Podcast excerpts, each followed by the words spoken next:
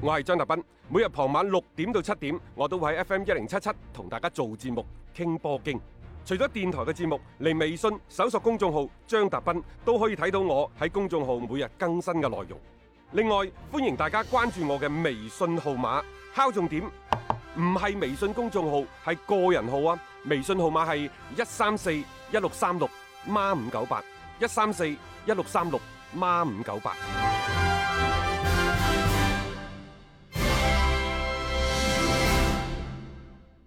接住呢，我哋睇翻今晚嘅兩場嘅中超，我哋而家打緊嘅呢，就係山東魯能對深圳佳兆業啊。嗯，稍後呢，廣州富力就打大連人。兩隊未贏過波，誒，琴日我唔知邊個爆出嚟嘅咩沙希域對住大連人四場五波又係對方嘅殺手，呢啲全部吹水嚟嘅，你唔好信啊！一吹呢啲就死㗎啦。冇錯啊！同埋以前嘅踢法，以前嘅沙希域，你吸落呢個賽季，好似唔係好妥咯。嗱，大連人雖然未贏過波，但係人哋前邊四輪射入咗六個波，嗯，失咗八個波。其實佢嘅失球數同入球數同嗰邊嘅河南建業差唔多嘅，係，係咪？嗯，從呢一個攻防兩端嘅數字嚟睇呢，佢嘅兩邊嘅平衡度都算喺正常嘅範圍。嗯但係咁喎，你廣州富力四輪賽事失咗十一隻波，啲咩天津泰達人哋一輸十一隻，但係前邊人哋起碼執翻四五隻波，但係廣州富力得佢一隻。係啊，一隻啊，呢個所謂嘅一隻波嘅入波，對於廣州富力嚟講係非常非常之唔正常嘅現象。嗯，即係亂晒咯。你感覺上面雖然後防仲係比較孱弱一啲，但你前鋒線嗰度一直揾唔到數糊嘅機會。係啊，而家對於廣州富力嚟講，就係陷於水深火熱當中嘅廣州富力，此時此刻有邊個可以挺身而出，帶領球隊回歸正常？嗯，邊一位？ 呢個問題問出嚟之後， 我心裏邊都冇咩底，都唔知點答。以前就話啊，進攻起碼睇沙希域啊，但係你而家好似講呢句説話嘅時候，你都即係缺乏咗一啲支撐。你而家都係要睇沙希域，嗯佢舊年帶上咗隊長嘅袖章㗎啦，嗯係咪？嗯啊！你而家廣州富力，你唔靠佢，靠邊個呢？如果你上兩個賽季你唔係靠西域，廣州富力可能而家唔係喺大連打波，各位可能喺梅州打波噶啦，分分鐘啊！仲集訓緊啫，即係未開始添啊，係咪？係啊即係你可以諗下，即係誒富力之前兩個賽季咁曳嘅防線，依靠住強大嘅進攻火力，佢哋仲可以維持住一個中超嘅資格。咁時至今日啦，呢、個賽季起碼踢咗前面嗰四場嘅比賽，我哋睇到嘅就係佢哋嘅進攻端嘅嗰種嘅無力感。誒、特別係嗰幾個嘅球員進攻球員之間嘅嗰種串連呢，基本上係冇咁滯嘅。咁呢一點，我覺得雲邦何斯作為主教練呢，你係有一個即係絕對冇辦法去推卸嘅責任。你點樣樣去用好呢班兵？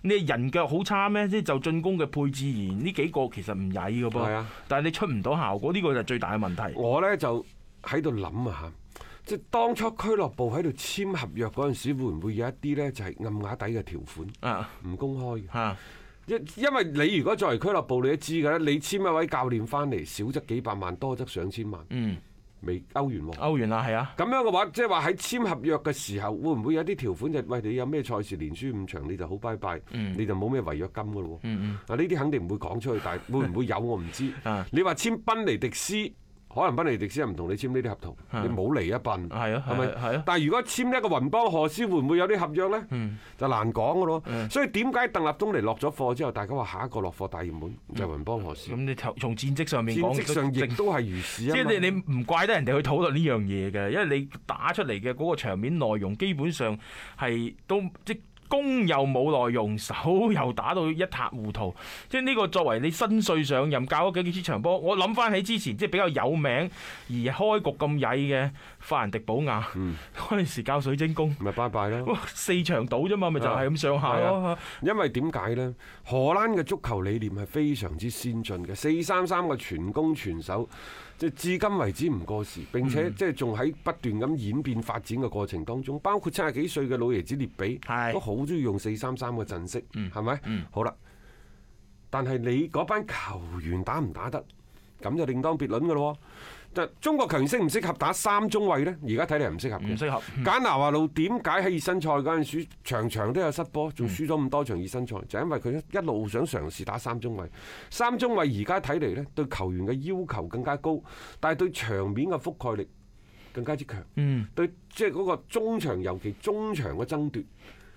好重要攻防上去嗰兩下嘢，佢都會形成一個局部嘅人員嘅優勢，嗯但係佢需要兩個邊呢，啊，更加多嘅跑動、來回嘅咯，往返。嗰種來回奔襲係好其實高就要求。係用就係用人員嘅奔跑啊去製造一個局部更加多嘅人數嘅優勢。同時亦都要彌補翻你嘅所謂後防嘅空檔。好啦，你如果唔打得嘅，你咪擺翻四後衞咯。啊四後衞你全攻全守，佢嘅位置呢就相對固定啲。嗯，喂，但係你嘅全攻全守，你講究嘅咧係三條線，四三三，因為佢冇打多陣啊，四二三一係打四陣，四三三打三嗯三啊陣，陣嚇，所以佢更加講究呢就前鋒同埋後衞之間嘅距離，嗯將自己嗰十個人除咗門將之後嗰十個人壓縮喺一個相對即係狹窄嘅嗰個區間。區間係嗯入邊你先至形成個人數嘅優勢，咁呢就要求你全攻就上晒去後防線線前移，全守就翻翻到嚟前鋒翻到嚟自己半場參加防守，呢個係係一個理想化嘅打法嗯喺國際足壇上亦都係屢試不鮮，好多取得佢成功，但係。嚟到中國就未必㗎，因為我哋嘅球員嘅能力唔得，亦就話你潮州賽嘅頂級師傅，嗯，我而家俾把芥蘭，俾兩條葱，俾你，你冇啊，俾嚿魚俾你，你冇啊，唔係啊，關鍵係你冇嗰、個嗰啲。即係嗰啲五星級嗰啲頂級酒店嗰啲裝備啊！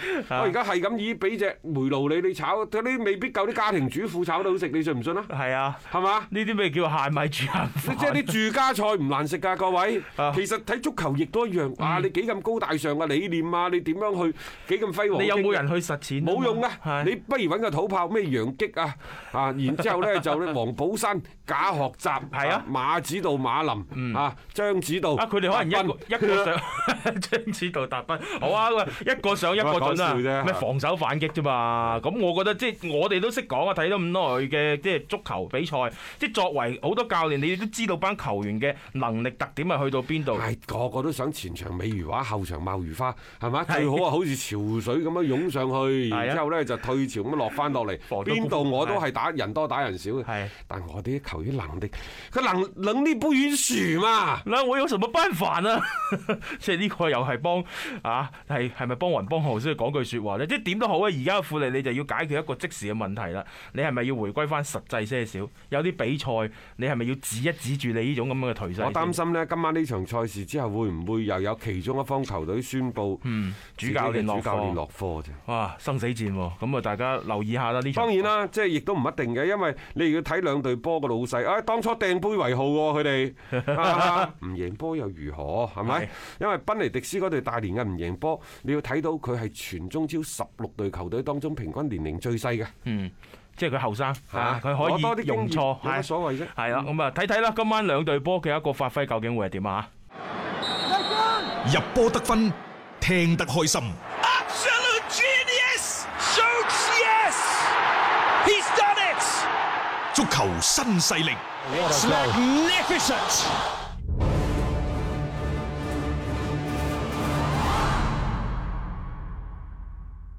最後呢，睇睇今晚最後一場嘅半準決賽，即係八進四嘅歐冠嘅賽事嚇。嗯曼城對里昂，誒、從內心嚟講呢，心底深處嚟講呢，我係想曼城嗯入去嘅。梗係啦，點解呢？半決賽你可以期待係啊。曼城對拜對拜仁仁，何其之美如畫格。迪奧拿面對率隊舊主係啊，係啊要唔係好愉快咁離開㗎但係咁咯嗰時，即係從收視嘅角度嚟睇，係可以保證到嘅。係但係歐足聯自己本身推崇咗多年嘅咩財政公平法 案，你等兩隊全歐洲同你經常撩心撩肺作對拍晒台反晒面嘅嗯，曼城，包括大巴黎，係啊，咁樣雙雙殺入咗。歐冠嘅半決賽對於歐洲足球嘅發展嚟講，歐洲職業足球嘅發展嚟講，佢、可能係一個標誌性嘅事件嚟嘅喎。係啊，標誌性嘅事件嚟㗎。亦就話你一路唔推崇嘅，你一路要反對嘅、打壓嘅呢一種嘅即係現現象啊金元足球，係啊金元足球，金元足球係啊，人哋取得咗成功啦。嗯，冇錯啊，因為我已經殺到上去呢一個嘅半決半決賽賽，當然啦，你亦都可以類似細，即係呢一個嘅阿比萊比錫。係啊，阿比萊比錫其實喺某種程度上又係咪就各自代表咯。我覺得如又果係四代表，我覺得四強嘅話，哦係喎，阿比萊啲石都係金元足球嚟㗎係喎，啊係啦，即係擋都擋唔住喎。而家冇錯。咁啊，拜仁就代表住一啲固有勢力 啦。所以我就話喺咁嘅情況之下，即係一定要睇大圍。如果你係想睇呢，你又誒、哎半決賽喺今年呢個疫情之下，哇嚟一場曼城再打拜仁，萬眾期待就好，就好似巴塞打拜仁咁樣。嗯。但係我想同大家講，即係我哋既要考慮到一個商業方面嘅元素，又要考慮到呢就係歐足聯嗯，嗰方面嘅，即係佢作為主人家，冇錯，因為呢個難 party 免嗰係啲佢嗰嘅，嗰嗰啲嗰啲元素你都要考慮。即係考慮咯。即係我覺得呢樣嘢即係嚇拋除晒所有嘅技戰術嘅層面，咁啊李昂點救呢一個完全唔係嗰個曼城手腳啦，啦，嗯係咪？因為淨係球風都可能黑鬼住佢啦，所以再加上呢，即係我相信大家聽我哋足球誒呢一個嘅嗯文體廣播好多嘅鋪天蓋地嘅足球節目，大家喺個戰術嗰度嗯都有各自嘅分析。我哋更加多嘅呢，就係跳離戰術嘅層面，同大家呢，即係喺一個誒足球以外嘅。啊，包括商業啊，嗯啊，甚至乎呢，就係呢一個權謀嗰方面嘅層嗯面，去略略考慮。呢個要需要去做一個嘅考慮嘅範疇咯，即係叫做俾一個另外一個側面大家去參考下先啦嚇。誒，但係即係老實講嘅，都係嗰嗰句説話，淘汰賽要晉級有好多種方式嘅，即係你就競賽嚟講，又唔係話淨係要揀埋邊個晉級㗎呢個嘛。係一場嘅賽事，一啊係場過嘅賽事。一場過賽嗯事，睇睇啦，即係邊一隊波會搭上呢個尾班車入到四強當中。啊好好，我哋今日節目時間亦都先到呢度，聽日繼續六點鐘有足球新勢力，約定各位。